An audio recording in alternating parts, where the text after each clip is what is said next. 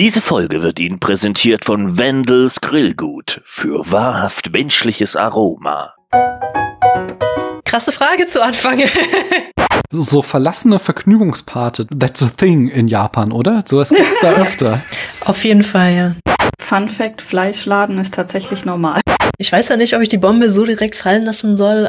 Es wird jemand geboren und mit der Geburt eines Kindes wird denen ein Hanko erstellt. Aber eigentlich ist der mittlere Weg für die Götter bestimmt. Die Leute, die amerikanisches Kino machen, haben Angst vor der Stille. Und zwar ist der Film kulturpessimistisch. Er ist ein alter Mann, ne?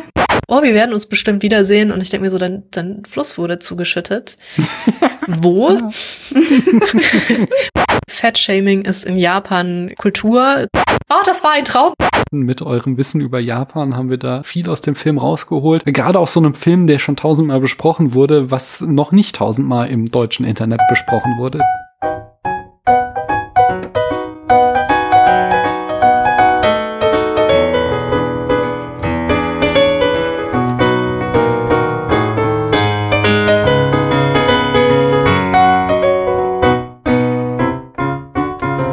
Hallo, hier spricht Daniel. Wir haben Japanuary. Das ist die schöne Zeit des Jahres, in der der Podcast Schöner Denken immer dazu aufruft, über japanische Filme zu sprechen. Und dem schließe ich mich jedes Jahr an. Und jedes Jahr mache ich das, indem ich hier einen Miyazaki-Film bespreche. Es sind ja nicht mehr so viele, wobei es kommt der neue. Äh, das heißt, ich habe jetzt noch, heute geht es um Chihiros Reise ins Zauberland. Das, darum geht's gleich. Aber dann habe ich noch drei vor mir, glaube ich. Und äh, jetzt, ich weiß gar nicht, mit oder ohne den, der jetzt zwei 2023 kommen wird. Aber es nähert sich dem Ende langsam. Anyway, lange Rede, kurzer Sinn. Das mache ich ja nicht alleine, dieses Sprechen über Filme, sondern mit interessanten Menschen. Und deswegen frage ich, hallo ihr da drüben, wer seid denn ihr? Hallo, ähm, ich bin Ela. Dari? Ja, ich virtuell gegenüber von mir. Virtuell gegenüber von Ela sitzt Dari, 9000 Kilometer weit entfernt und der Hund schmatzt in der Ecke. Es tut mir leid. Das ist gar kein Problem. Äh, aber äh, in einer Folge, die ihr noch nicht hören konntet, weil ich die hier zuerst veröffentlichen werde, damit die noch im Januar startet, da haben wir schon geklärt, dass Dari in Japan sitzt. Äh, das heißt, wir haben hier die längste Verbindung, die mein kleiner Podcast je ähm, machen durfte. Aber bei euch ist das ja Alltag, denn erzählt uns doch mal, woher aus diesem wunderschönen Internet man euch kennen könnte. Aber ich habe doch gerade schon die äh, Einleitung gemacht, Ela, die eigentlich immer Ela macht. also man könnte uns kennen aus dem Insomnia Japan Podcast, den wir zusammen machen. Und ähm, Ela leitet den jedes Mal immer ganz gerne ein mit, dass wir 9000 Kilometer weit entfernt auseinandersitzen, aber zusammen. genau, da sprechen wir über mein Leben und Japan und äh, vor allen Dingen auch über die Zeit, wenn Ela in Japan ist, weil wir dann am meisten eigentlich machen und erleben. Ja, sehr schön. Und damit seid ihr Expertinnen für Land und Kultur und Darauf hoffe ich jetzt auch, wenn wir äh, gleich in die Tiefen von Hishiros Reise ins Zauberland äh, hinabsteigen oder durch den Tunnel gehen und auf der anderen Seite wieder rauskommen, hoffentlich. Aber bevor wir das machen, führe ich uns erstmal ein in das Jahr, wie ich das immer mache. Wir haben das Jahr 2001. Der blutrote Storchschnabel ist die Blume des Jahres.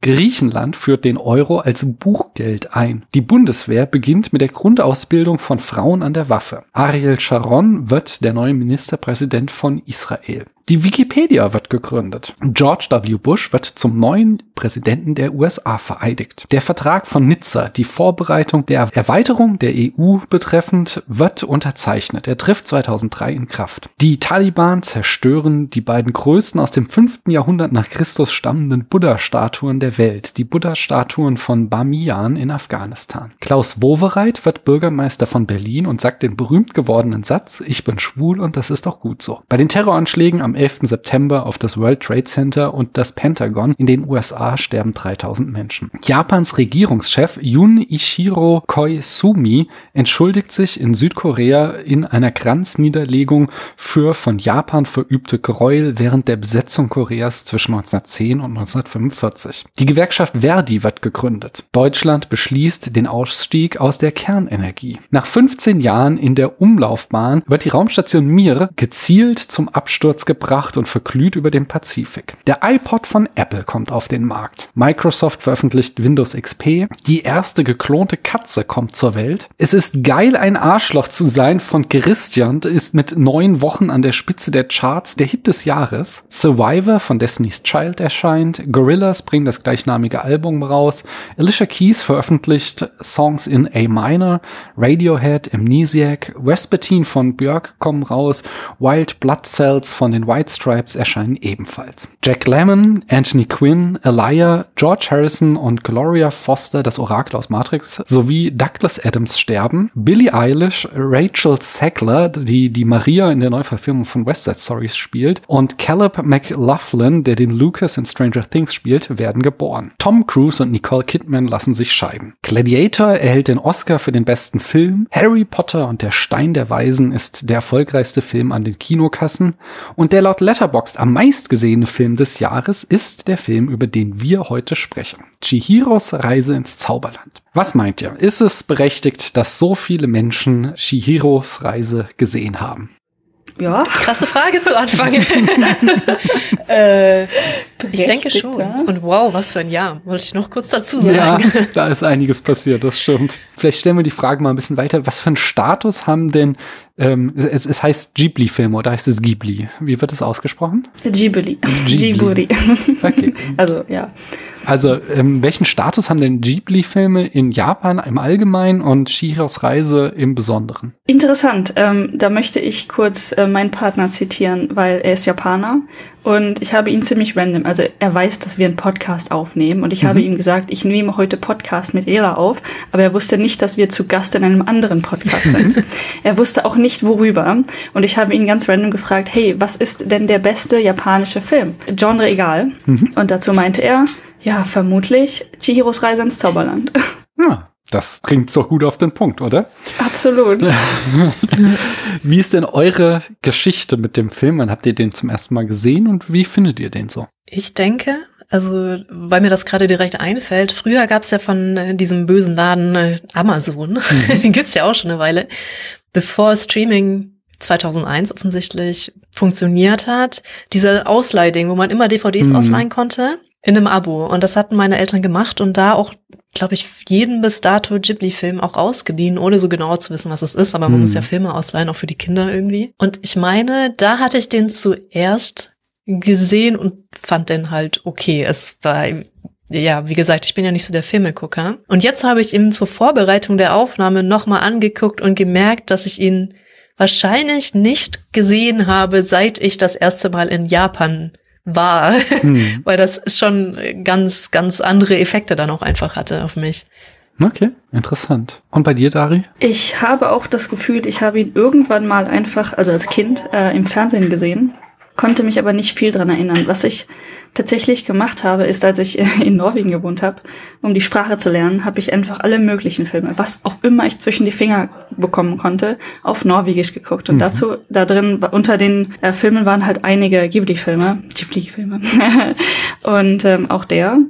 Das heißt, da habe ich ihn geguckt und er lief dann auch letztens irgendwann noch mal hier im Fernsehen, also in Japan im Fernsehen, Mhm. wo ich den auch noch mal geguckt habe. Also ich glaube, das ist irgendwie so ein reguläres Ding. Alle Hm.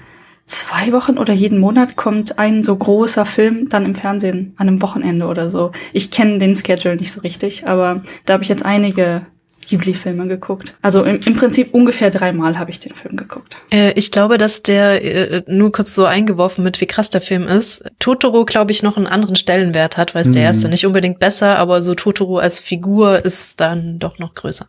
Also kann ich auch vollkommen nachvollziehen, denn Mhm. ich bin auch ein riesen Totoro-Fan. Also der, Ich auch, ja. das ist so mein Happy Place. Wenn es mir nicht gut geht, dann kann ich Totoro gucken und ich fühle mich gut. ja, genau. Ähm, trotzdem nochmal zurück zu Shihiro. Äh, Also ich habe den auch, ich habe den bisher nur einmal gesehen und ich bin auch relativ spät eigentlich erst auf diese Ghibli-Filme gestoßen, als ich eben im Internet mitbekam, die sind ein großes Ding und werden total abgefeiert und dann habe ich die mir mal alle oder fast alle angeguckt. Ich glaube, wie der Wind sich hebt, also nicht auch nicht alle Ghibli, sondern alle Miyazaki-Filme. Wie der Wind sich hebt, fehlt mir noch, sonst kenne ich alle. Und ich fand den ganz zauberhaft dann und habe den aber nie wieder richtig gesehen, sondern nur meine Tochter, als ich den jetzt mit ihr geguckt habe, die sagte, ah, den habe ich ja schon tausendmal gesehen und ich habe bei diesen tausend Mal ungefähr 500 Mal so mitgeguckt geguckt, so halb irgendwie, aber nie äh, so konzentriert von Anfang bis Ende ähm, wie jetzt nochmal. Und mh, ihr habt noch gar nicht so gesagt, wie, wie findet ihr den Film denn? An sich gut. Ich Mhm. finde es auch schwierig, in Worte zu fassen einfach. Ich ähm, finde, weil er den, diesen Struggle, dass, sie, dass dieses Kind hat, auch jetzt in dieser anderen komischen Welt, die sie nicht versteht, Hm. Recht gut rüberbringt und ihr zu folgen und das nachzuvollziehen, finde ich einfach echt gut gemacht. Hm. Und du, Dari? Ja, also prinzipiell auch gut. Ich habe so, weiß ich nicht, meine Probleme mit Sachen, die nicht ordentlich erklärt werden in Filmen. Mhm. Und der Film erklärt sehr, sehr viele Sachen nicht. der hat halt, das macht ihn auch sehr charmant deshalb. Ne? Also warum passieren die Dinge und hat das, ist das quasi ein Traum? Passiert das wirklich? Das frage ich mich in diesem Film halt tatsächlich ziemlich häufig. Und ich glaube, das ist auch komplette Absicht. Und deswegen denke ich manchmal so, ah Mann, ich würde gern verstehen, was jetzt genau Sache ist. Hm. Ähm, das ist mein einziger Abzug, sage ich jetzt mal, zu dem Film. Ansonsten sehr, sehr, sehr guckenswert. Mm, Ich sagte schon, als wir in der letzten Folge zu dieser rübergeführt haben, dass ich glaube, dass schon so Pete Miyazaki ist, also dass hier er seinen Stil perfektioniert hat und diese Geschichte für mich so auf allen Ebenen funktioniert. Sie emotional und kognitiv, mythisch, ästhetisch und metaphorisch ist es hier schon so perfekt, was seine Filme ausmacht. Ich finde es teilweise verlässt er sich schon zu sehr auf seine Stärken, dass äh, so Themen nur noch angerissen werden, die in Filmen vorher ganz zentral waren. Ähm, da komme ich gleich noch so im Detail drauf. Aber ähm, von daher, für mich ist er, was so meine Lieblingsfilme von Miyazaki anbetrifft, von denen, die ich jetzt hier schon besprochen habe, nicht ganz, ganz oben, sondern da sind oben drüber immer noch Mononoke und äh, Totoro eben, aber äh, ich kann auch schon sehen, dass das hier ein ganz großartiger Film ist. Die Details, da gehen wir gleich noch drauf ein. Zuerst bringe ich uns mal die Eckdaten. Wie ich schon sagte, wir befinden uns im Jahr 2001. Regie führte Hayao Miyazaki. Ich habe hier jetzt schon sehr oft seine Filmografie runtergerasselt und sage deswegen nur dieses Jahr soll ein neuer Film erscheinen. Er ist ja mal wieder vom Rücktritt zurückgetreten und also das das zweite oder dritte Mal, dass er das gemacht hat. Er kann es einfach nicht lassen und ich weiß auch nicht, wie alt er mittlerweile ist. ich Sehr, wollte sehr. gerade sagen, wie alt ist ja, er ja. denn? Aber er hat es nochmal getan und hat jetzt den Film How Do You Live heißt der, Internet, der internationale Verleihtitel. Der wird dieses Jahr 82. erscheinen. Hm, wow. Das Drehbuch hat er auch geschrieben, wie so oft, und Produktion führte sein Stammproduzent Toshio Suzuki. Äh, auch in der Kamera gibt's nichts Neues. Da haben wir Atsushi Oku und im Schnitt Takeshi Seyama. Das ist so seine Stammcrew, mit der er seit vielen Jahren zusammenarbeitet. Musik äh, Joe Hishaishi. Ähm, da, also da sage ich jetzt alles nicht zu, weil das könnt ihr in den alten Folgen nachhören. Hingegen Art Direction, da haben wir seit Mononoke einen neuen, deswegen werde ich den noch mal ein bisschen einführen. Und zwar ist das Yoji äh, Takeshige. Der hat, wie gesagt, seit Prinzessin Mononoke die Art Direction bei all seinen Filmen gemacht. Außerdem noch so Filme wie Meine Nachbarn, die Yamadas von 1999, die Chroniken von Erdsee von 2006 und Summer Wars von 2009. Hm, Das Budget bei diesem Film betrug 19,2 Millionen. Das war etwas weniger als Mononoke, aber immer noch im Anime-Bereich absoluter Blockbuster. Und er war unglaublich erfolgreich. Er hat international 395,8 Millionen Dollar eingespielt. Das ist dreimal so viel wie Mononoke, der davor der erfolgreichste Film war. Und jetzt, äh, also war er mit Abstand der erfolgreichste ähm, Anime aller Zeiten und hielt diesen Titel auch lange, bis äh, Your Name kam. Your Name hat ihn dann überholt und hat noch mal mehr eingespielt. Außerdem hat er unzählige Preise gewonnen, unter anderem den Oscar für den besten animierten Film und den Goldenen Bär bei den internationalen Filmfestspielen von Berlin. Und in Japan hat er, glaube ich, auch so ziemlich jeden Preis gekriegt, den man diesem Film verleihen kann. Ähm, und im Genre befinden wir uns irgendwo zwischen Coming of Age, Fantasy und Anime. Also Anime kein Genre, aber dadurch, dass es auch sehr stilprägend ist und so seine eigenen Tropes hat, äh, das ist schon Genre-like, sag ich mal. Ja, euch kommt die Aufgabe zu, die Handlung in fünf Sätzen zusammenzufassen. Wer mag das denn mal machen? Oder wollt ihr es zusammen machen? Ja, witzigerweise hatte ich das gerade eben noch im Kopf. Also es geht darum, ne, dass Shihiro mit ihrer Familie umzieht, sie allerdings auf Umwege geraten ne, und Shihiro ihre Eltern versucht zu befreien in einem anderen Land, in das sie geworfen wird, sage ich mal. Sehr kryptisch immer noch. Ne? Mhm. In, ein, in ein Land der Götter Mhm. landet sie. Ja.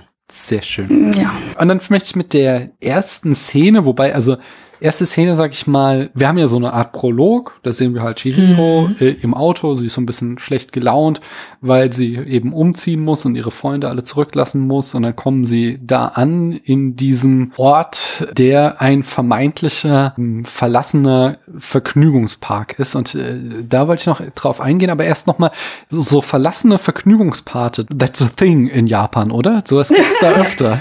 Auf jeden Fall, ja. Das kommt aus der Bubble-Ära vor allen Dingen, dass viele Orte halt auch so verlassen sind, aus den 80ern. Ich glaube, ja, 80er, 90er. Also da gab es einen richtig krassen Boom in Japan. Es wurden ganz viele Sachen hochgezogen. Mhm. Und niemand hat sich die Mühe gemacht, diese Dinge wieder abzubauen. Also es gibt unfassbar viele Freizeitparks, verlassene. Allerdings kommt natürlich dann die Landflucht auch in Japan dazu. Es gibt auch unfassbar viele verlassene Gebäude. Mhm. Die haben auch einen Namen, das Ganze, ah, irgendwas mit H. Ich, weiß es gerade nicht. Also Ja. das hat auch einen bestimmten Namen in Japan, wie diese verlassenen Gebäude heißen. Und das ist wirklich total üblich. Hm. Wenn ich schon dürfte zu der ersten Ja. Szene, weil ich, ähm, da, dazu habe ich mir auch am meisten Notizen gemacht. Da Ja, kommt das bitte. nämlich auch her, wo ich meinte, ich glaube, ich habe den Film nicht gesehen, seitdem ich in Japan war, weil mich das wirklich fast wie ein Hammer getroffen hat, Mhm. wie sehr dieses japanische, obwohl gezeichnet, sie fahren im Auto. Das Oh ist ja. absolut komplett japanisch. Das Schild, wie die abbiegen, diese Abzweigung, wo sie dann hochfahren. Da gibt's noch so einen kleinen Schuppen daneben mit einem Schild, das auch so super klassisch japanisch ist. Und das ist wirklich ein richtig krasser Kontrast für mich gewesen dazu, wie sie dann da landen in diesem ausgestorbenen Freizeitpark, der sich ja dann verwandelt. Aber das hat den Kontrast für mich noch viel größer gemacht. Weil der jetzt nicht äh, so ist, was man alltäglich in Japan sieht, oder wie? Ist ja auch westlich geprägt. Der Freizeitpark, ja, auch wenn wie es dann weitergeht oder einfach nur um diesen Schritt zu, wir sind jetzt hier in einer völlig anderen Welt gelandet, fand ich halt noch krasser, weil das davor so sehr, sehr japanisch war einfach. So ein kleines japanisches Mhm. Dorf. Und was ich auch interessant fand, ist, dass er auch diese Tunnelanalogie benutzt, weil das ist in Japan auch sehr üblich, dass man, dass es Legenden gibt, dass man, wenn man durch einen Tunnel geht, in einer anderen Dimension landet. Hm. Das fand ich auch sehr Das sind eher interessant. so Horrorgeschichten, aber Ja, es gibt einige Horrorgeschichten, in denen das passiert oder ähnliche Geschichten, dass man sagt, man geht durch den Tunnel und landet in einer anderen Dimension. Hm, Ich kann, ich habe vor, ich, letztes Jahr war es, glaube ich, da habe ich von Akira Kurosawa Geister heißt der Film auch, glaube ich, nur gesehen. Es ist so eine Kurzfilmsammlung und da gibt es auch einen Film, wo ein Soldat aus einem nicht näher genannten Krieg, aber wahrscheinlich Zweiter Weltkrieg zurückkommt und auch durch so einen Tunnel fährt und durch diesen Tunnel dann irgendwie all seinen verstorbenen Kameraden wieder begegnet. Sehr gruselig. Ja. Also Haunted Tunnels, Tunnels gibt sogar noch mehr als Dimension-Tunnel in Japan. Ähm, sie laufen dann da durch diesen, äh, also Shihiro und Shihiro und ihre Eltern laufen dann durch diesen Freizeitpark, den vermeintlichen, und da stehen jede Menge Schriftzeichen im Hintergrund. Habt ihr da was aufschnappen können? zu lang her für mich, wenn Ja. ich ein Bild sehen könnte. Also ich habe erst so die Idee von dem Badehaus, also das ist ja sehr dieses U, was auf dem Teppich Hm. dann steht, aber das ist ja schon später. Genau, nee, da vorne, das sind mehr so Fragmente. Ähm, ich habe da nur jetzt in mehreren Texten ähm, was drüber gelesen. Ich spreche halt kein Japanisch, von daher kann ich es nicht bestätigen, aber dass, dass da so Sachen stehen wie ähm, Show oder Sai, was irgendwie sowas wie richtig, rechtschaffend und gerecht heißen soll. Das ist so das allererste Wort, was man sieht. Dann richtig, ehrlich, wahrhaftig, solche Worte stehen da viel aber dann auch so Wörter, die, also so, so viele Bezeichnungen der Geschäfte auf dieser Hauptstraße von diesem verlassenen Freizeitpark haben dann auch so Sachen, die irgendwie äh, gruselig sind. Also da ist ein Geschäft, das könnte man irgendwie mit Optiker übersetzen, aber auch buchstäblich aus als Augapfelladen und äh, ein anderes Schild, wo einfach nur Fleisch drauf steht und wieder ein anderes, da steht einfach nur Geister drauf. Ich hatte so einen Text gelesen, da sagt jemand, er hätte das äh, diese Szene Japanern vorgespielt und sie gefragt, wie sie sich so fühlen und äh, sie haben gesagt, super gruselig, konnten es aber nicht in Worte fassen. Und wenn man dann ihnen so eine Bild für Bild Analyse gezeigt hat, dann haben sie halt diese ganzen Schriftzeichen lesen können und halt gesehen, dass dass halt da lauter irgendwie unheimliche Dinge draufstehen und dadurch eben schon dieser dieses Gefühl entsteht vom man geht jetzt in ein Geisterland. Und was man so im Vorübergehen als Muttersprachler und Muttersprachlerin nur so halb bewusst irgendwie mitbekommt. Das fand ich auf jeden Fall schon mal sehr spannend. Ja, das ist natürlich bei mir vorbeigegangen. Sowas wie Fleisch zum Beispiel könnte ich lesen, aber mhm. äh, ist dann an mir vorbeigegangen. Wobei, Fun Fact, Fleischladen ist tatsächlich normal. Das ist üblich, genau. Also, dass nur Fleisch dran steht, ist eigentlich auch üblich für einen Laden, ja. Augapfelladen jetzt eher nicht so, aber Fleischladen ist noch normal. Dann haben wir ein großes Thema in diesem Film spielen ja Namen. Und diese Metapher durch, äh, wenn man seinen Namen verliert, verliert man seine Identität. Also Shihiro überträgt ja ihren Namen äh, mit dem Vertrag an Yubaba, die Hexe, die so die Besitzerin des Badehauses ist, und heißt stattdessen Sen. Mhm. Und da habe ich auch gelesen, dass da auch schon wieder so, ein, äh, so eine Metaphorik drin steckt, dass Shihiro sowas wie sehr tief oder unergründlich heißt, während Sen einerseits eigentlich eher ein Jungname ist und andererseits anders, eigentlich anders geschrieben, aber von, von gleichen Wortklang her das Wort Sen Linie bedeutet. Also sowas, was sehr flach ist. So, dass Shihiro gewissermaßen ihre Komplexität verliert dadurch, dass sie diesen Vertrag unterschreibt. Dazu ähm, also man sollte vielleicht erwähnen, dass Chihiro wird mhm. auch mit dem Kanji für Sen geschrieben. Okay. Also Yubaba hat einfach aus ihrem Vornamen ein Zeichen entfernt und den mhm. Nachnamen auch noch genommen. Also was übrig blieb, war Sen. Im Prinzip, das kann man halt einfach als Chi oder als Sen lesen. Mhm. Und das Sen alleine stehend heißt eigentlich tausend. Ah, ja. Äh, und was oder was heißt heißt eigentlich, aber die Bedeutung ist häufig tausend. Mhm. Und ähm, das ist dann auch so ähnlich wie was du gesagt hast, dass es flacher geworden ist. Die wurde quasi in eine Nummer oder halt in eventuell, mhm. ich sag mal Geld, äh, ne, quasi. Also genau. was macht sie dort arbeiten? Es wurde zu Geld. Mhm. Ja. Also ist auch sehr weit geholt vielleicht, aber ähm, ah. ist, diese Interpretation existiert auch. Nee, ich finde das sehr gut. Ich finde das auch sehr treffend, weil es ist ja ein großes Thema, was hier auch auftreten wird weiter im weiteren Verlauf des Films. Ela, ich glaube, du wolltest noch was sagen. Genau. Ähm, ich weiß ja nicht, ob ich die Bombe so direkt fallen lassen soll, ja, gerne. aber Miyazaki hat ja auch gesagt, dass das bewusst Anspielungen auf Prostitution ist und das eben auch sehr üblich ist, dass halt diese Frauen ihren Namen ändern, sobald sie in Edo-Periode waren das Badehäuser ins Badehaus gegangen ist und die Puffmutter dort heißt auch einfach tatsächlich Ubaba, also da ist nicht viel Anspielung übrig. Mhm. Ähm, ich glaube, es hat aber auch noch eine andere Bedeutung, kann Dari vielleicht gleich noch was dazu sagen. Mhm. Ähm, und auch mit diesem Zen, ja, sie ist halt dann zum Geld machen da einfach. Und Komplexität interessiert in so einem Badehaus dann, denke ich mal, die Gäste auch weniger. Hm. Ja, also das ist auch so, ähm, habe ich auch gelesen, eine der großen Interpretationen dass hier ähm, das Badehaus eben als äh, Bordell quasi steht, aber dann, da können wir auch gleich überleiten, dass eben in einen größeren Kontext von äh, Miyazakis Kritik an der japanischen Gesellschaft äh, eingebettet ist, wo er insgesamt eben, da haben wir auch immer wieder Andeutungen drauf gemacht, die insgesamt so Materialismus, Gier und mhm. Arbeitskultur kritisiert in ja. diesem Film ganz stark. Kapitalismus, ja. Ja. und Einfluss von Western äh Sachen generell, also in dem Film, ähm, dass der Import von westlichen, nicht traditionell japanischen Sachen halt überhand nimmt. Das ist auch mhm. so eine Sache, die Miyazaki quasi damit ausdrucken wollte, wahrscheinlich. Hm, dieses, also ihr sagtet ja eben schon mit diesem, schon allein, dass dieser verschlossene, äh, dieser geschlossene Vergnügungspark da rumsteht, ist ja schon so ein, äh, ein Zeichen auf so eine, äh, ja, auf diese Boom-Phase, die vorbei ist und ähm, dass damit vielleicht Japan irgendwie seine Identität verloren hat.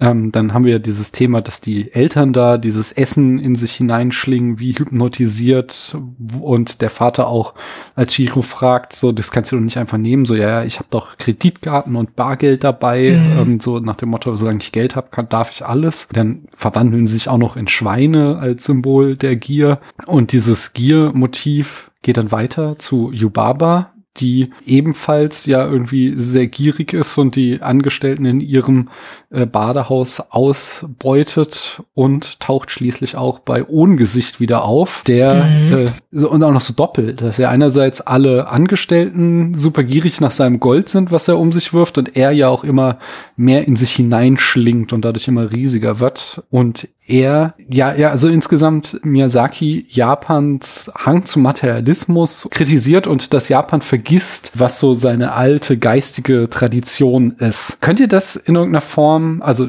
ist das euer Eindruck von Japan, dass es tatsächlich so so sehr oberflächlich, äh, natürlich habt auch fehlt euch der, Ver, der, der, der Vergleich mit der Vergangenheit, aber dass es so eine sehr oberflächliche ähm, Gesellschaft ist, die, wo irgendwie geistige Werte nicht so viel zählen? Ja, also teilweise schon. Ne? Äh, okay, ich werde angestarrt, deswegen fange ich mal an. Dazu hatte ich jetzt so viele Gedanken, die jetzt ja. zu sortieren. ist ein bisschen äh, schwierig. Also Japan, ich glaube, das ist wirklich eine Urangst Japans. Ähm, die waren ja auch lange abgeschottet, weil sie das auch mögen. Das ist auch immer noch eine starke Tendenz, so innen zu bleiben, was ich schon sagte, diese Gadgets, wo gar kein Interesse besteht, die außerhalb von Japans zu verkaufen. Mhm. Also das ist einfach auch eine tiefsitzende Angst, die, glaube ich, Japan ein bisschen prägt, so ein bisschen ihre Tradition zu verlieren, sich zu sehr zu öffnen. Und gleichzeitig habe ich aber auch so den ein, also oberflächlich weiß ich nicht, ob das so das richtige Wort ist, aber ich habe schon oft den Eindruck, dass es einfach viel wichtiger ist, dass alle das Gleiche denken, als Gedankengut an sich. Also es wird schon wertgeschätzt, aber man ist schon auch ein Außenseiter, wenn man sehr individuell denkt und Dinge tut. Also es ist so sehr zwiegespalten, vor allem in der Schulzeit, wo dann alle geprägt werden, sind alle so sehr konform und manchmal, manchmal, nicht immer, kann man schon so eine gewisse Denkvollheit dadurch meiner Meinung nach erkennen. Mhm. Meine drei Cent dazu. Ähm, aber es sind so ähm, diese Schreine, diese Shintoismus-Schreine, die sind ja schon auch sehr präsent in Japan überall, oder? Mhm. Ja. Ja, also es, es ist wirklich schwierig, Buddhismus und Shintoismus zu unterscheiden, wenn man an einem vorbeiläuft, aber die sind überall, ja. ja.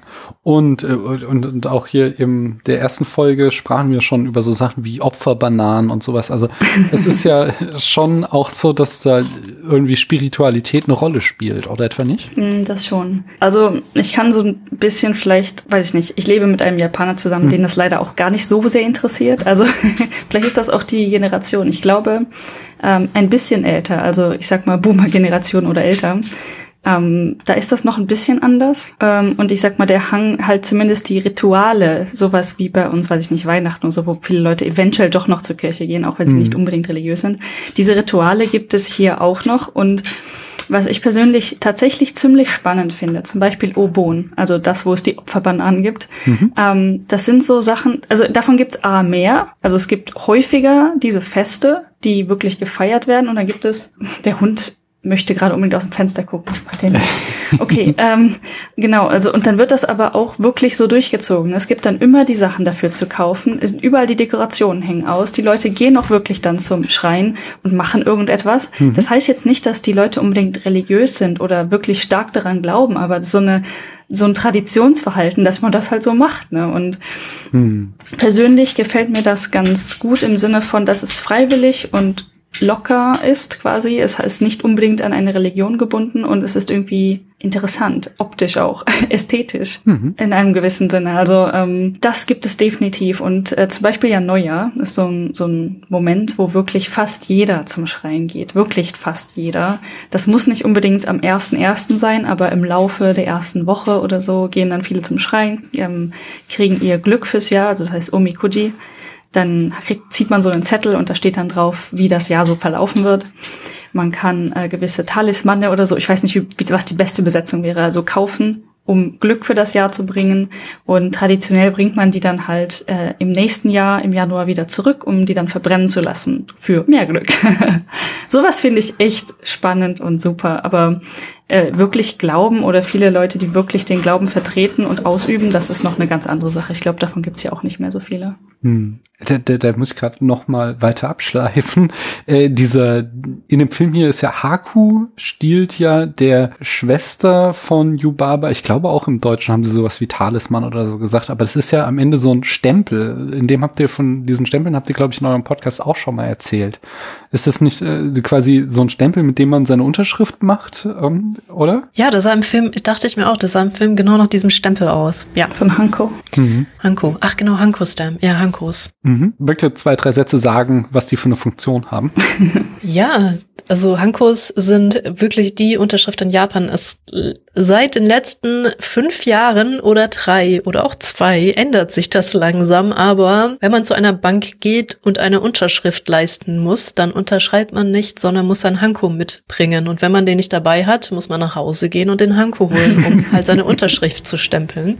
Und das ist wirklich so absurd. Einer zum Beispiel hatte auch ein Probleme, weil er irgendwann mal sein Hanko verloren hatte oder geändert hatte und das war nicht mehr das gleiche. Und dann hat er tierisch Ärger gekriegt von der Bank. Also es ist äh, wirklich die Unterschrift in Japan, wobei sie die Regierung, glaube ich, schon ein, zwei Versuche unternommen hat, den Hanko abzuschaffen. Sie sind damit nun wirklich nicht besonders erfolgreich, weil mhm. es nicht so akzeptiert wird. Hast du einen eigenen Hanku, Dari? Ja, ja. Hm.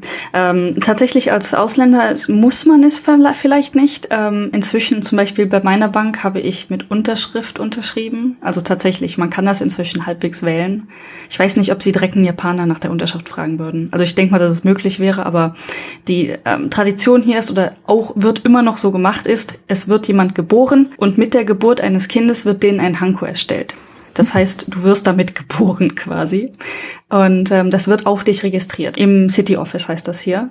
Das heißt, ich bin, ich habe auch, bin zu so einem Hanko-Shop gegangen, so ein richtig schön traditionelles Geschäft.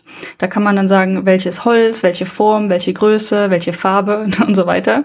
Und dann, und natürlich auch, wie es ungefähr aussehen soll. Da steht dann der Name drauf. Also was auf einem Hanko drauf sein muss, dieser Stempel, ist der Name, der eigene Name. Mhm.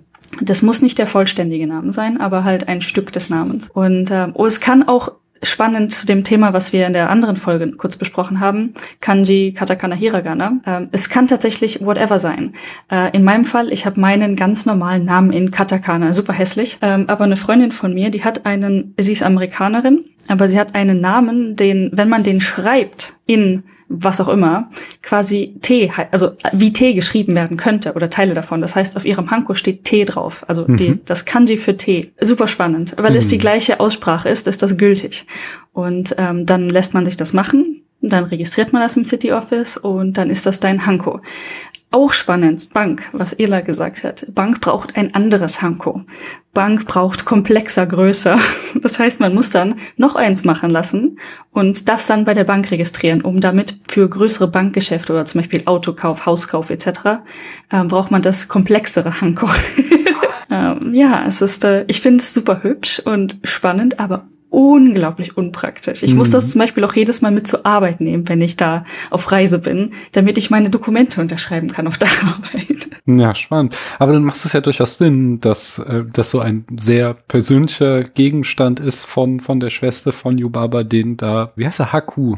Jetzt habe ich Hanku, Haku ja. aber heißt Haku, ihr klaut, um ihr zu schaden. Im Auftrag von Yubaba. Mhm. Aber jetzt, ich habe uns so ein bisschen derailed. Eigentlich waren wir ja mitten in dieser Kapitalismuskritik äh, die hier in dem Film steckt, damit verbunden. Und da haben wir auch schon in der ersten Folge drüber gesprochen, ist ja so eine, so eine Allegorie in diesem Film auf die japanische Berufswelt, die Miyazaki hier ganz stark kritisiert. Ähm, also wir haben hier so eine stark hierarchische Ordnung in dem Badehaus mit Yubaba, die ja auch buchstäblich an der Spitze des Hauses sitzt und bis runter zu Kamaji, diesem spinnenartigen Mann, der im Keller sitzt. Der, habe ich gelesen, ist äh, eine Anspielung an Tsushigumo, die Erdspinne. Und die äh, in irgendwie traditionellen Darstellungen sollen irgendwie Menschen, die sich der Kontrolle des Kaisers zu entziehen versuchten äh, und sich nicht unterordnen wollen, äh, als solche Erdspinnen dargestellt werden worden sein.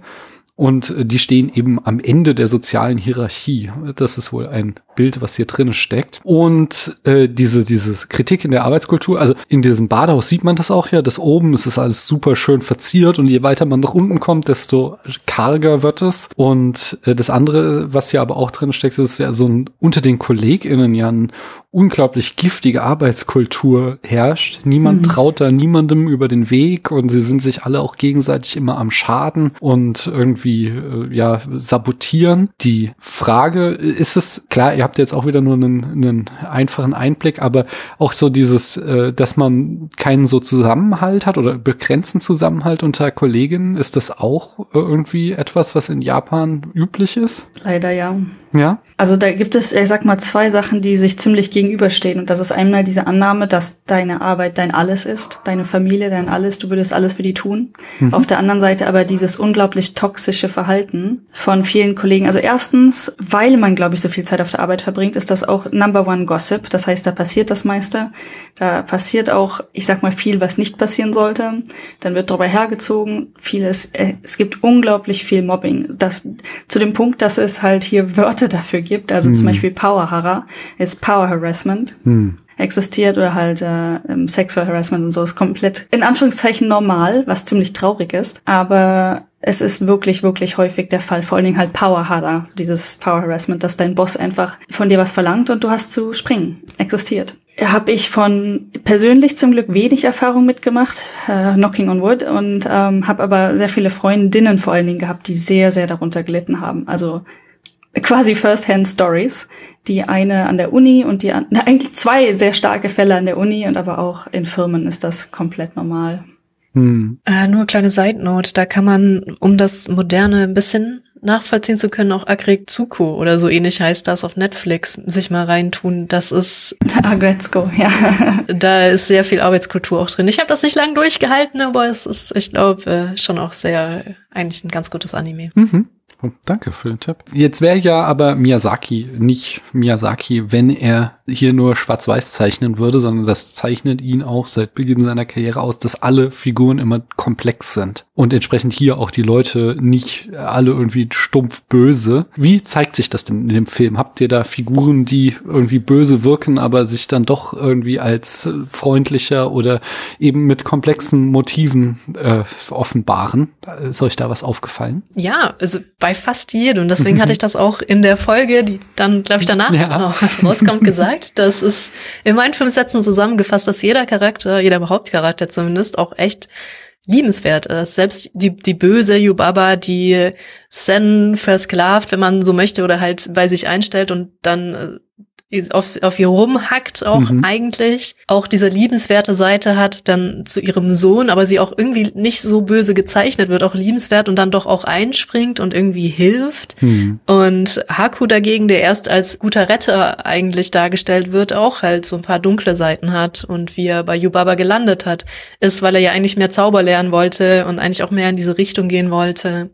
Yubabas Schwester wird dagegen als der Teufel an die Wand gemalt. Aber dann kommt Chihiro dahin und das ist eine total herzliche Frau, der halt eben ihr Hanko gestohlen wurde und mhm. deswegen halt so reagiert hat, wie sie reagiert hat. Und selbst das Ohngesicht, das ja alles in sich aufschlingen möchte und total gierig ist und immer nur mehr und mehr und mehr will, wird auf einmal total glücklich, wenn er eine Beschäftigung hat und jetzt mit weben darf. Also deswegen hat, hat jede, jede Figur ist irgendwie liebenswert und das Ohngesicht ist ja nicht ohne Grund so super beliebt, obwohl es ja eigentlich auch so eher schurkisch äh, mm. erstmal ist. Ja, ja mit Yubaba finde ich auch sehr eindrücklich in dieser Szene mit dem, mit dem Faulgott, der, mhm. ähm, wo sie ja sofort erkennt, das ist kein Faulgott und dann alle anderen sich super ekeln, äh, außer Shihiro, die halt durch Einfühlsamkeit dann entdeckt, dass da ein Fahrrad irgendwie drinne steckt und in dem Moment ähm, Yubaba diejenige ist, die äh, realisiert, okay, wir haben hier irgendwie einen Fall von Umweltverschmutzung und darunter leidet hier ein Flussgott zu tun und dann auch alle antreibt, äh, Shihiro dabei zu unterstützen, diese, diesen Müll aus dem Gott rauszukriegen und er sich dann wieder zurück in den Flussgott verwandelt, wo man, finde ich, ganz gut sieht, dass sie eben nicht ein durch und durch böses Wesen ist, was nur äh, von Gier getrieben ist, sondern auch ihre guten und ja,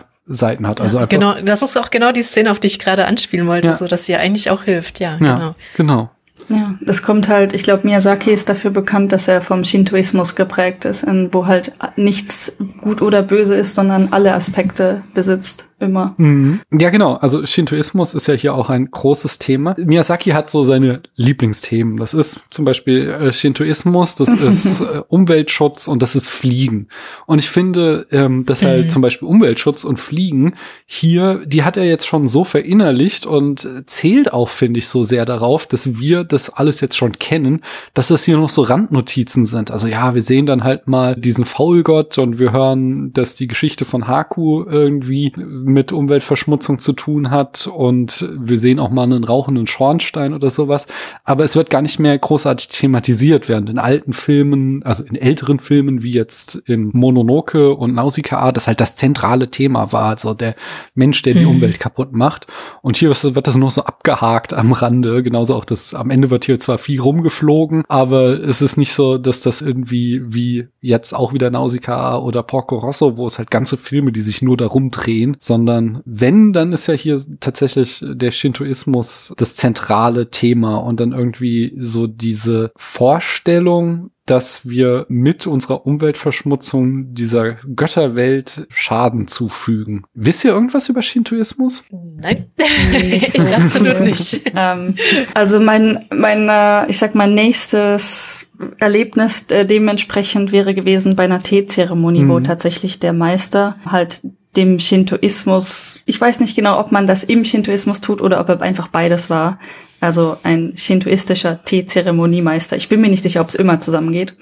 Aber der, der hat halt ein bisschen erklärt und so. Aber das ist so meine äh, Erfahrung hm. dementsprechend. Also ich weiß auch nur sehr, sehr wenig. Ich habe jetzt letztes Jahr zu Mononoke so ein bisschen was gelesen und das ist ja schon so die Vorstellung von so einer belebten Natur. Äh, und deswegen hier im Film wird ja auch gesagt, dass es acht Millionen Götter gibt, wonach halt ganz viele kleine Orte, äh, an denen dann eben solche Schreine stehen, ihren eigenen Gott haben. So wie ja Haku auch der Gott eines Flusses ist, der dann halt das belebte Element eines Ortes oder eines Gegenstandes ist tatsächlich. Ah, stimmt. Das, das ist äh, etwas, was wirklich mitgegeben wird, dass jeder Gegenstand eine Seele hat. Das ist, glaube ich, mittlerweile genau. nicht mehr so sehr im Shintoismus verankert, aber gelegentlich wird das Kindern schon beigebracht mit tut Stuhlsand nicht weh. Also ganz mhm. einfach. Als auch mhm. einerseits bei uns wäre das jetzt einfach pfleglich, mit seinen Gegenständen umzugehen. Aber das, ich weiß nicht, ob das vermenschlichen ist oder würde ich sagen, hey, jeder Gegenstand hat eine Seele. Mhm. Das schwingt schon immer noch so mit. Mhm.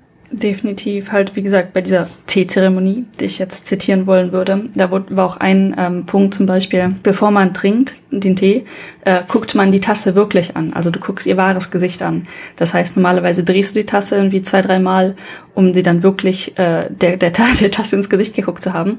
Was ich irgendwie super, ich find's klasse. Also ganz ehrlich, ich bin so als Kind auch immer, habe alles verpersonifiziert. Zu dem Punkt, wo meine Mutter mir irgendwann gesagt hat, lass den Scheiß, hör auf, Gegenstände zu personifizieren. Ich wusste nicht, dass ich schon als Kind an Shintoismus geglaubt habe. ja.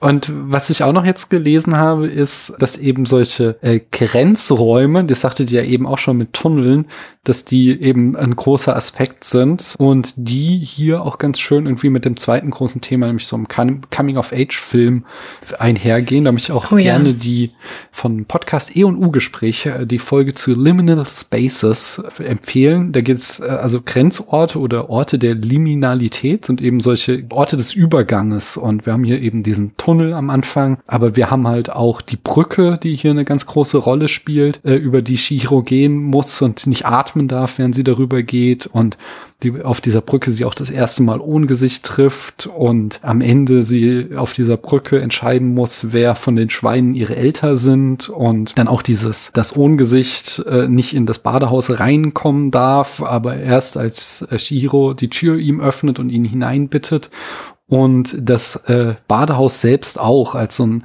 so ein Ort, an dem die Götter irgendwie nur eine Zeit verbringen, um sich zu erholen, bevor sie in die Welt der Menschen zurückkehren und äh, dort dann eben so als Gegenstände fungieren und hier in dieser, dieser Geisterwelt eben als, als ihr ja personifizierte Erscheinung. Und in eurem Podcast habt ihr auch so erzählt, dass ihr öfter mal irgendwelche Schreine euch angeguckt habt. Die sind ja auch immer, oder? Mit so Toren und Treppen oder solchen Übergangssymboliken ausgestattet, oder? Oder spielen da oft eine große Rolle? Brücken, Treppen, Tore? Ja, es gibt ja die Tori Gates.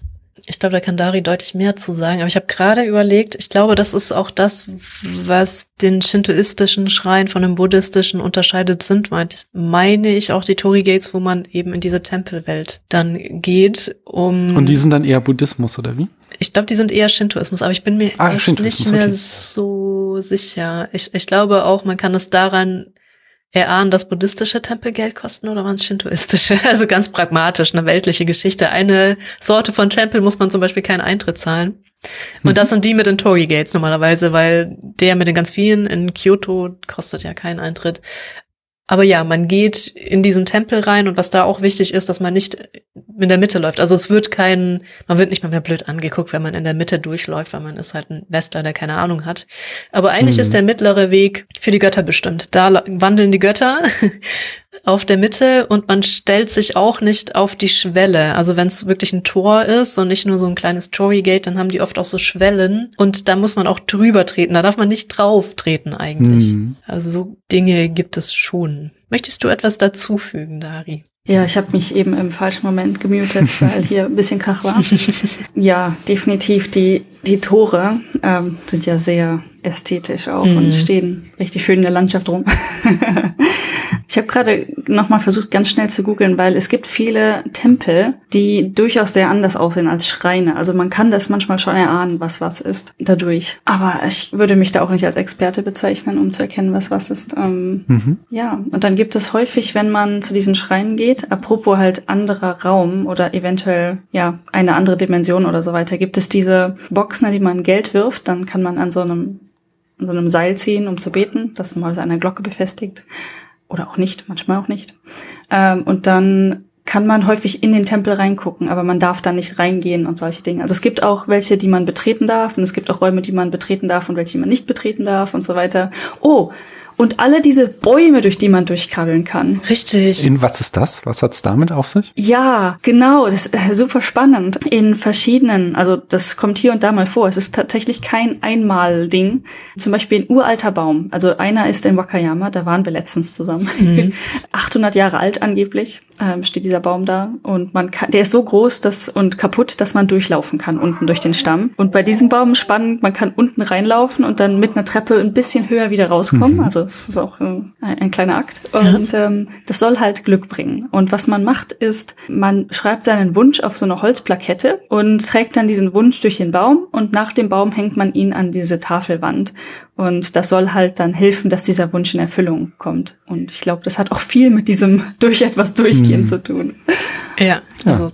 Wir sind durch einen 800 Jahre alten Baum gelaufen. Das war schon ganz nett. Ja, wow. Übrigens auch noch mit, auch deutlich pragmatischer, falls man mal auch in Japan Urlaub machen möchte. Zum Beispiel darf man außerhalb von Tempeln immer fotografieren. Allerdings innerhalb von Tempeln fast nie. Und manche Tempel sagen, okay, so, solange du den Schrein nicht fotografierst, aber viele sagen halt komplett no, no, du darfst hier nichts fotografieren, um halt das nicht hm. noch differenzieren zu müssen. Aber eigentlich darf man den Schrein auch nicht fotografieren, weil der sehr heilig ist. Ja, nur mal so. Also man kann wirklich davon ausgehen, sobald man in einem Tempel oder in einem Schrein ist und man irgendwo reingehen darf, äh, Foto wegpacken, weil das, da reagieren die auch wirklich allergisch drauf. Das ist nicht so in der Mitte gehen, sondern das äh, sollte man wirklich sein lassen dann.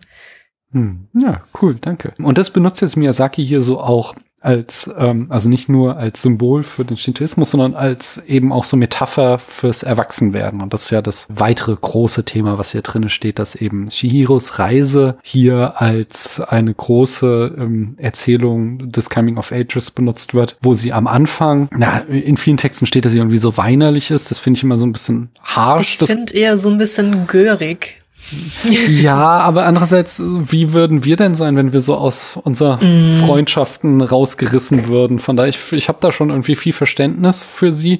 Und andererseits hat sie ja auch schon, sie, sie spürt ja schon, dass dieser Ort auch irgendwie gefährlich ist. Im Gegensatz zu ihren Eltern hat sie ja da schon von Anfang an noch so ein Einfühlungsvermögen. Und äh, aber klar, sie hat auf jeden Fall ein sehr kindliches Verhalten am Anfang, denke ich. Ähm, mhm. Darauf können wir uns einigen. Und ihre Aufgabe ist es ja dann, dass sie erstmal so einen Rollentausch macht. Also sie, sie verliert ihre Eltern, was ja auch so eine super große Angst ist von Kindern. Und sie dann wieder, äh, ja, eben arbeiten muss und gewissermaßen die Aufgabe eines Erwachsenen äh, erfüllen muss, um ihre Eltern zurückzugewinnen und für ihre Eltern zu sorgen und dadurch so ein Wechsel stattfindet. Ich finde ja auch sehr schön diese Treppe am Außen, ja, außen an dem Badehaus dran, ein, ein schönes Bild dafür.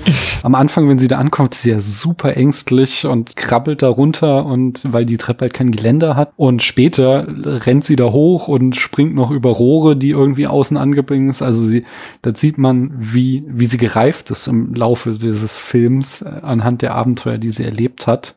Ja, also das sind so, so Sachen, die mir einfach aufgefallen sind, die zusammenhängen mit, mit dieser Erwachsenwerdung, die Shihiro hier äh, durchläuft im Laufe des Films. Sind euch da noch andere Sachen aufgefallen? Ich finde, man muss auch irgendwie erwähnen, dass Shihiro diese Entscheidung, das überhaupt zu machen, eigentlich ja selber trifft. Mhm. Ne? Die kommt ja durch Haku, der sie quasi davor rettet, irgendwie entdeckt zu werden, obwohl die Gefahr jetzt nicht so. Ich, ich weiß bis heute nicht, was die Gefahr gewesen wäre. Wäre sie dort einfach weiter rumgelaufen, was genau hätte passieren Haku können. sagt, sie würde auch in ein Tier verwandelt und wahrscheinlich ein Schwein und dann verspeist werden. Realistisch, hm. äh, wenn man sich die Eltern anguckt. Gut, das heißt, ähm, Shiro trifft dann die Entscheidung, ja, mitzugehen und dann trifft sie eigentlich erst auf den im Keller. Ich habe seinen Namen vergessen, die, die Spinne, den Spinnenmann. Ja. Und der hilft ihr quasi dann, in, wo sie quasi hingehen muss, um den Vertrag mit Yubaba zu unterschreiben. Mhm. Sie hätte doch einfach aufgeben können, hat sie aber nicht finde ich auch äh, ein, ein starker Schritt ja, für ein total. Kind. Also ich finde auch, zu, vor allem wieder diese Anfangsszene, wo ich so viel notiert habe, ich finde, hm. Miyazaki macht da so einen fantastischen Job, Job darzustellen, wie sich Shihiro fühlt. Also man kann so richtig mit ihr fühlen, das ist doof, ich bin rausgerissen worden, meine Eltern interessiert das irgendwie so aus dieser Kindssicht jetzt, die interessiert das ein Scheiß, ne, ähm, das so, hör auf zu quengeln, keine Ahnung, sagt hundertmal, ich möchte da nicht hin. Was ich auch eindrücklich finde, ist, dass sowohl die Frau als auch das Kind meint, lass uns umdrehen und der Vater dann in einem Affenzahn durch diesen Wald mhm. heizt. Mhm. Ich habe ja ein, äh, hier ein Offroad, ein äh, Allradantrieb und alle meinen macht langsamer und er nur noch schneller fährt und alles so ein bisschen darauf hingeht, dass die Eltern gerade sich nicht damit beschäftigen wollen, wie sich Chihiro fühlt, dann in diesen Tunnel gehen, also jetzt nicht unliebevoll, aber einfach so, es ist einfach zwei völlig andere Welten und man, ich finde, er macht das so super, vor allem da, wo später der Fluss ist, der dann zu einem Meer wird, der ist ja trocken, wenn sie ankommen. Und hm. Dann sagen die Eltern Chihiro trödel nicht so und man sieht Chihiro, wie für sie das einfach gigantische, nicht zu überwindende Steine sind, wo sie so drüber mhm. kraxeln muss und nicht vorankommt und er meint, so, ich kann aber gar nicht schneller, aber die Eltern da halt kurz drüber gerannt sind und man jetzt quengelt, den mach halt mal so. Und ja. man irgendwie so ein bisschen das Bild kriegt, dass Chihiro schon quengelt, aber man es auch super nachvollziehen kann. Mhm. Und man auch nachvollziehen kann, dass die so schlecht drauf bin, also dass sie so schlecht drauf ist und nichts essen mag, wo die Eltern dann anfangen, die Sachen in sich reinzustopfen, aber man dann auch später sieht, was jetzt auch Dari wieder gesagt hat und du auch, dass sie ja trotzdem aktiv die Entscheidung trifft, ich möchte jetzt aber arbeiten, mir ist das super wichtig und wenn die so eine Göre wäre, würde sie ja das Geld auch vom Ohngesicht annehmen, aber ihr hm. Ziel ist wirklich, ich möchte jetzt hier meine Eltern befreien, ich kann mit diesem Geld nichts anfangen, ich kann mit dem Markt nichts anfangen und sie eigentlich dann so total vernünftig und genügsam ist die ganze Zeit. Und ich finde das so toll mit diesem irgendwie Disconnect, den er einfach am Anfang zeigt, so von dieser kindlichen Shihiro-Welt zu den Eltern, die das irgendwie so nicht äh, verarbeiten können, so wirklich. Mhm. Ja, schön. Habt ihr Lieblingsszenen? Ah, die im Zug. Hm. Ich, ich finde die so unfassbar und da passiert absolut nichts. Aber wie, wie die dann da zusammensitzen, das verwandelte Baby und der Adler und das Ungesicht und Shihiro und einfach Zug fahren. Hm. Ja, das ist ja, äh, die ist auch berühmt geworden, weil Miyazaki daran sein Konzept des Ma äh, erläutert hat, was, wenn, korrigiert mich, aber wohl sowas wie Lehre einfach bedeutet. Und äh, Miyazaki sagte, dass die Leute, die amerikanisches Kino machen, haben Angst vor der Stille. Wenn man nur Nonstop Action oder äh, ohne jede Atempause macht, ist das nur Hektik. Aber wenn man sich einen Moment Zeit nimmt, dann kann die Spannung, die sich im Film aufbaut, in eine größere Dimension wachsen. Und die ist halt so charakteristisch, diese, diese Momente, wo eigentlich, wo eigentlich nichts passiert, aber gerade die irgendwie besonders schön sind, sind halt charakteristisch geworden für seine Filme. Und diese Zugfahrt ist, glaube ich, da auch, da, wie ich schon sagte, Peak Miyazaki und ist ja auch nicht ohne Grund irgendwie zu einem der größten Quelle für irgendwie Memes aus diesem Film geworden, äh, man da alles mit in diese Zugfahrt mit reinpacken kann. ähm, ich persönlich finde ja auch noch sehr schön die äh, alles, was mit den Rußmännchen zu tun hat. Die oh, ja. Tauchen ja auch schon in mhm. Totoro auf und sind hier wieder da und ich, alles, was da unten im Keller spielt, mag ich sehr, sehr gerne. Ja. Hast du auch noch was, Dari? Die Szene am Ende, ähm, natürlich ästhetisch total wunderschön, wo sie durch die Gegend fliegen mm. und dann tatsächlich auch Haku seinen, seinen Namen wiederfindet mm. und er dann ihr verspricht, dass sie sich wiedersehen. Das ist so ein bisschen romantisch eklig, aber irgendwie auch ganz cute. Hm. Ja, also alles, was so Und irgendwie hat, hatte ich immer gehofft, dass da ein Follow-up zu kommt. Alles so gegen Ende hin, wo es, wo es so irgendwie ganz fantastisch antiklimatisch ist, weil diese alte Dame einfach unfassbar lieb Hm. ist, diese Zugfahrt mit, ich erinnere mich auch, da ist, ich, da spielt er irgendwie anders mit der Perspektive, das kommt ein paar Mal im Film vor, da aber auch, wo Ja, sie an so ja, einem ja. Haus vorbeifahren und Wäsche im Wind weht, sie sich aber nicht bewegt. Und irgendwie finde ich das auch total klasse. Ja. Hm. Es ähm, gibt auch noch einen Moment, den ich klasse finde, ist, glaube ich, hier Lin, die ähm, andere Angestellte, die ja so ein bisschen bitchy ist, aber ihr trotzdem hilft. Das finde ich auch einfach super, Mhm. wo sie dann irgendwie hilft, sie zu verstecken und ihr dann die Kapuze überzieht oder was auch immer sie anhatte. Mhm. Das ist auch sehr schön wieder so diese Ambivalenz, dass die zuerst halt irgendwie überhaupt keinen Bock auf sie hat und sie auch immer so gegenseitig sich, ja, also sie irgendwie rumschnauzt, aber dann, was man ja auch wieder irgendwie so als Kritik an der Arbeitskultur lesen kann, aber sind am Ende doch, ja, Shihiro hilft und dadurch dann wieder mehr Tiefe diesem Charakter verliehen wird. Ja, ich, ich habe noch eine provokante Frage und zwar ist der Film kulturpessimistisch. Also man könnte das ja so sehen, so dass der alles Moderne ablehnt und auch irgendwie uns Chihiro eben als verwöhnte Göre zeigt, aber alles Traditionelle wird irgendwie groß geschrieben und wenn sie dann auch ja erstmal irgendwie von ihren modernen Kleidung in die traditionelle gewechselt ist, dann ist sie auch plötzlich irgendwie viel aktiver und viel hilfsbereiter. Würdet ihr sagen, dass da Miyazaki so ein bisschen alter Mann raushängen lässt oder ist das eine zu harsche Kritik? Ich, glaube ja, so ein bisschen schon. ganz ehrlich. äh, Ja, es ist wirklich schwierig, aber ein, ein bisschen vielleicht, ja. Also es ist keine Utopie, sag ich mal, der Film. Hm. Dari? Ja, ich glaube, ähm, also da ich den Miyazaki persönlich nicht kenne und nicht so viel über ihn weiß, tatsächlich, dass ich jetzt hier sagen könnte, boah, ja, der steht für Tradition, also er steht ja wirklich für Mhm. traditionelle Werte in einem gewissen Rahmen, aber was genau das bedeutet, also es gibt ja Tradition, Traditionen mögen und die nicht vergessen wollen und dann halt nur Tradition haben wollen und kein Vorankommen. Ich glaube, so ist es eventuell nicht gemeint, es ist mehr so viel hoffentlich gemeint, dass äh, es im Einklang miteinander gehen soll. Aber da weiß ich nicht, was es natürlich ursprünglich sagen sollte. Ja, ich muss Ghost, hast du was dazu zu sagen? ich weiß nicht, ob man ihn hört. Hm.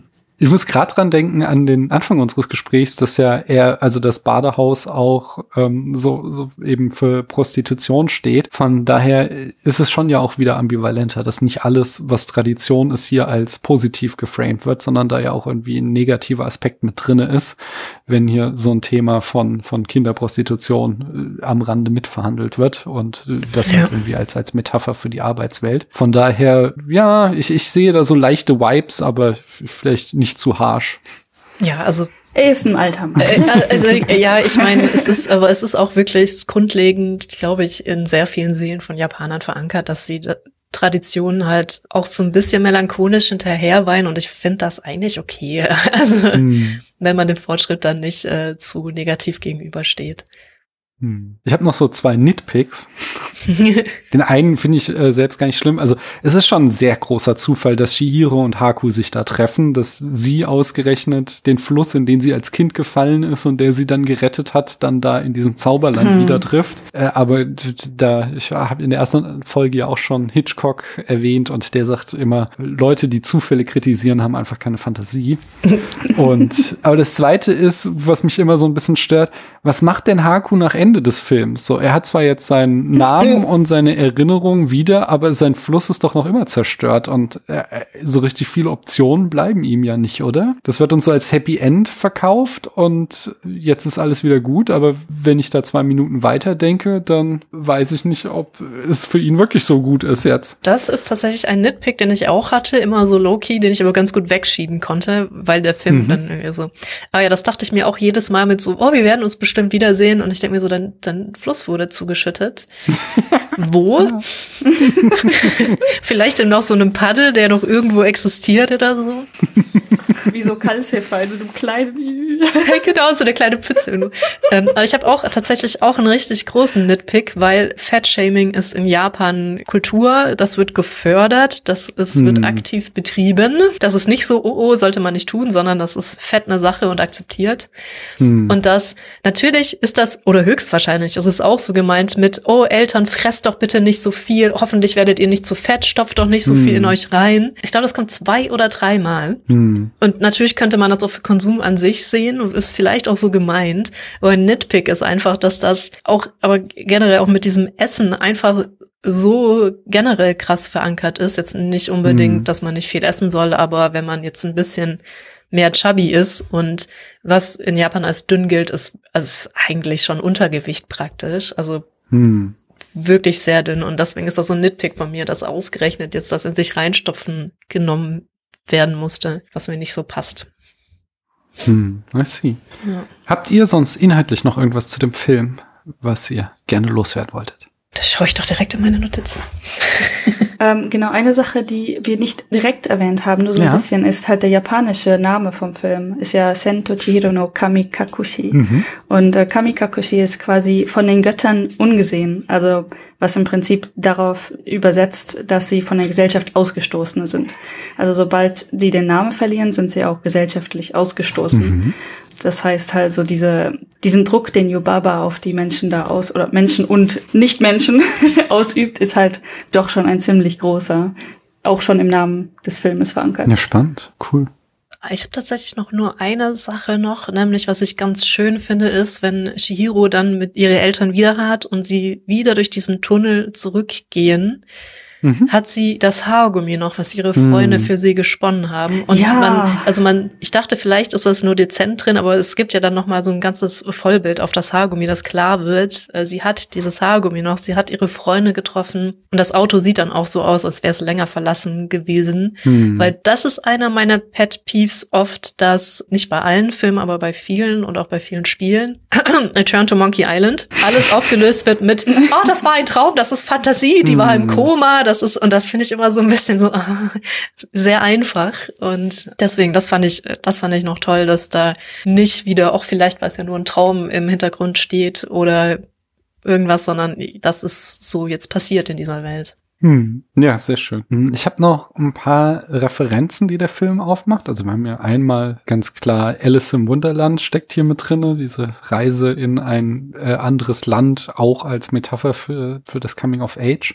Dann haben wir am Ende ganz klar auch den Mythos von Orpheus und Eurydike, als Haku zu Shihiro sagt, sie darf sich nicht umdrehen. Hier wird gar nicht klar, was passiert, wenn sie sich umdreht, aber bei Orpheus und Eurydike ist er ja, dass Eurydike dann zu Stein wird und Orpheus im Gegensatz zu Shihiro hält es ja nicht durch. Dann habe ich noch gelesen, dass Yubaba eine Anspielung ist auf die Berghexe Yamauba oder Yamauba, eine alte Frau, die sich tief in den Bergwäldern Japans verbirgt und mit Verwandlung und List ahnungslose Reisende zu sich lockt, um sie zu verschlingen. So wie wir halt die Eltern äh, Mhm. gelockt werden mit dem Geruch und dann in Schweine verwandelt werden, um zu verschwingen. Und die Szene am Ende mit den zwölf Schweinen, hat Miyazaki äh, selbst gesagt, ist ein Zitat von Ottfried Preußlers Grabbert, wo am Ende Grabberts Freundin zwischen zwölf Raben den richtigen rausfinden muss. Ja, dann bleibt uns nur noch eine Sache, nämlich den Film auf einer Skala von 1 bis 100 Punkten zu bewerten, wenn ihr das wollt. Und ich habe gehört im Vorfeld, Dari wurde gezwungen.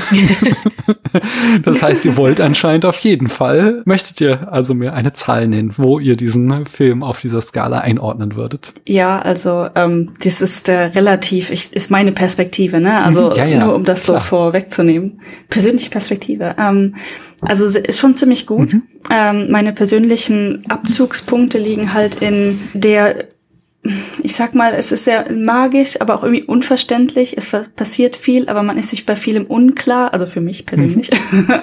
und ähm, generell halt so ein paar Punkte, wie zum Beispiel das Fatshaming und was Mhm. ich, also tatsächlich, äh, vor allen Dingen in Yubaba äh, und ihrer Schwester und in, in sehr vielen Charakteren, die halt Miyazaki zeichnen lässt, immer wieder drin vorkommt. Das, das gefällt mir tatsächlich gar nicht so gut. Oder dieses, ja, dass das das Gesicht des Bösen ist, häufig. Mhm. Äh, deswegen würde ich halt auf einer guten 87 landen.